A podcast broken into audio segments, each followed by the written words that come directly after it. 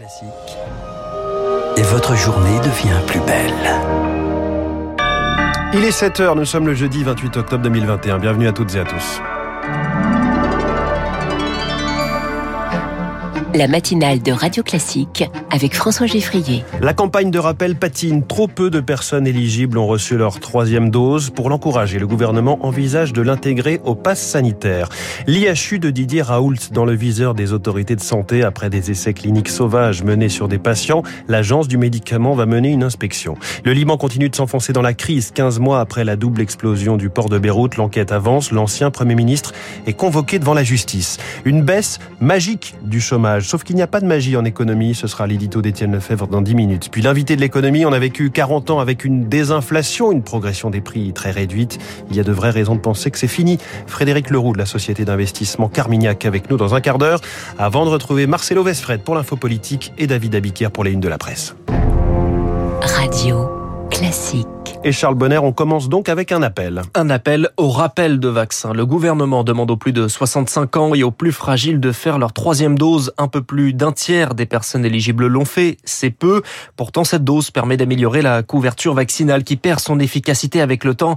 Un numéro vert est lancé pour permettre de se faire vacciner à domicile, Rémi Pister.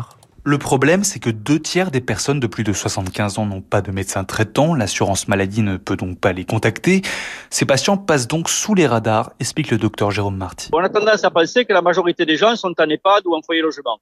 En fait, il y a que 8,8% de la population des plus de 75 ans qui est en, qui est en EHPAD. L'immense majorité des gens âgés euh, sont à domicile. Donc ceux-là, il faut aller les chercher, d'autant quand ils sont seuls donc il faut se rapprocher, il faut amener le vaccin aux patients. Donc tout ça, ça prend du temps. On le sait à présent, l'immunité vaccinale baisse au bout de six mois. Le gouvernement réfléchit donc à intégrer la troisième dose au pass sanitaire, car si elle était vraiment suivie, elle pourrait influer sur la courbe épidémique, selon le professeur Philippe Frogal. Alors l'exemple le meilleur, c'est l'exemple israélien qui ont eu, euh, malgré un taux de vaccination élevé, une épidémie euh, qui, qui s'est relancée et euh, mais qui a été complètement jugulée par la troisième dose. Euh, on le voit bien, il y a des pays euh, pour lesquels il y a encore beaucoup de cas et pas très loin de la France. Hein. Si on ne fait pas attention, ça va revenir en France. Cette dose de rappel n'évitera pas la hausse des contaminations selon les épidémiologistes, mais l'objectif c'est surtout d'empêcher les cas graves qui pourraient saturer les hôpitaux. Voilà, Rémi Pister est le numéro vert, c'est le 0800 730 957 ouvert tous les jours de 6h à 22h. Ce serait le premier médicament à prise orale contre le Covid, le Molnupiravir développé par le laboratoire Merck. Un accord mondial est signé pour faciliter l'accès à un prix abordable aux pays pauvres. Le médicament n'est pas encore approuvé. L'Agence européenne du médicament a commencé lundi son évaluation. Il réduirait tout de même de 50% les risques d'hospitalisation. La France en recevra 50 000 doses fin novembre, début décembre. En attendant, le pass sanitaire doit passer l'obstacle du Sénat. Et ça, ça n'est pas une mince affaire. Validé en première lecture à l'Assemblée, le texte doit permettre l'utilisation de ce dispositif jusqu'à l'été prochain.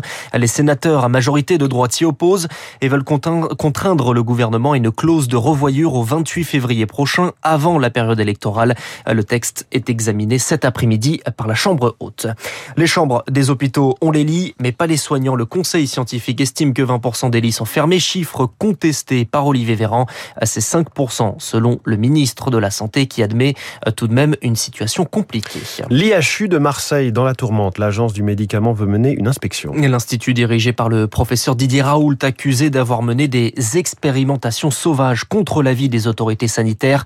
Les essais cliniques commencés en 2017 portent sur un traitement contre la tuberculose, un traitement qui a provoqué de graves complications, Chloé Juel. Oui, certains patients auraient développé des complications rénales. L'un d'eux aurait même dû subir une intervention chirurgicale. Et parmi ces patients se trouvait également un mineur. L'équipe de l'IHU de Marseille leur aurait administré une combinaison de quatre antibiotiques. Or, l'efficacité conjointe de ces médicaments n'a jamais été évaluée et c'est bien là tout le problème. L'agence du médicament doit donner son feu vert à toutes les recherches qui impliquent des êtres humains. Elle s'était formellement opposée à ce traitement pour sa potentielle toxicité, mais les essais cliniques de l'IHU de Marseille ont continué malgré tout.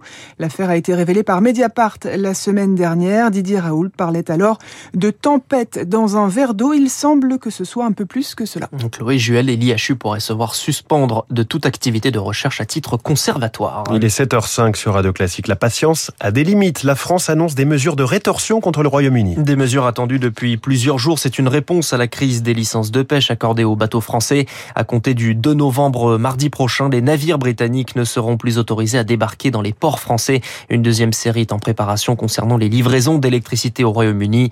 Londres juge ces mesures décevantes et disproportionnées. Au Liban, l'ancien Premier ministre convoqué devant la justice, Hassan Diab, doit répondre au juge en charge de l'enquête sur la double explosion du port de Beyrouth.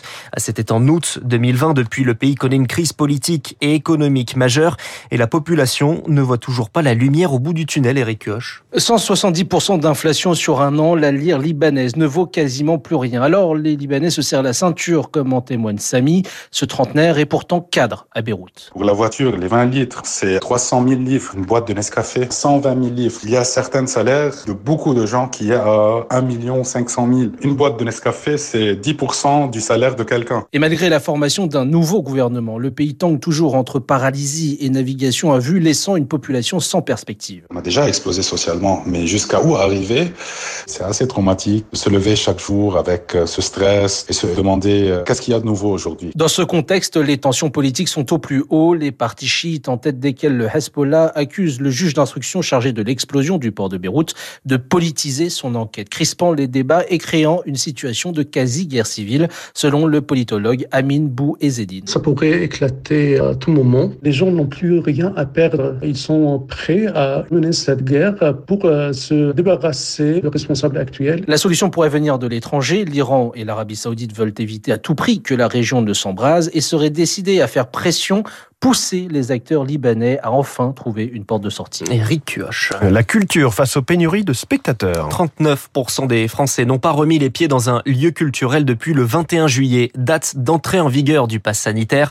Une chute drastique selon cette étude commentée par le gouvernement. Le spectacle musical est particulièrement touché.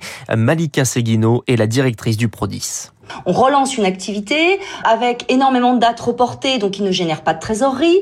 On remet quelques spectacles nouveaux en vente, ça se vend difficilement. On est encore sur des moins 40, moins 50% de vente de billets par rapport à la même saison en 2019. Véritablement, on a beaucoup moins de, de spectateurs dans tous nos lieux. On n'a pas pu travailler quand même tout le premier semestre 21, donc nous ne sommes plus interdits mais nous ne sommes pas encore en pleine relance. On est véritablement dans une phase intermédiaire vers la reprise. Malika Seguino, la présidente du syndicat national du spectacle musical et de variété interrogée par Elodie Wilfried.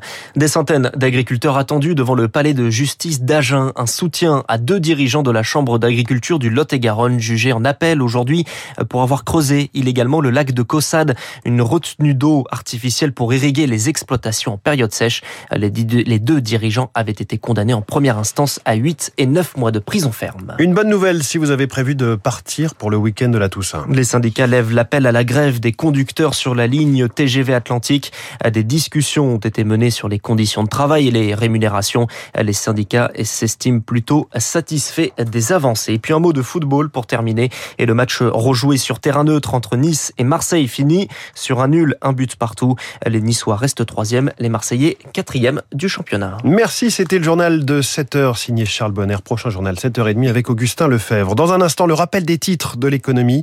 L'édito d'Étienne Lefebvre des échos qui se demande si la spectaculaire baisse du chômage cache de mauvaises nouvelles à venir. Puis l'invité de l'économie, ça y est, on commence vraiment à s'en inquiéter. L'inflation dans les préoccupations des ménages, nous dit l'INSEE, le FMI en parle aussi ce matin. Alors, après 40 ans d'inflation très faible, est-ce que cette fois c'est fini? Frédéric Leroux de la société d'investissement Carmignac va jouer les arbitres.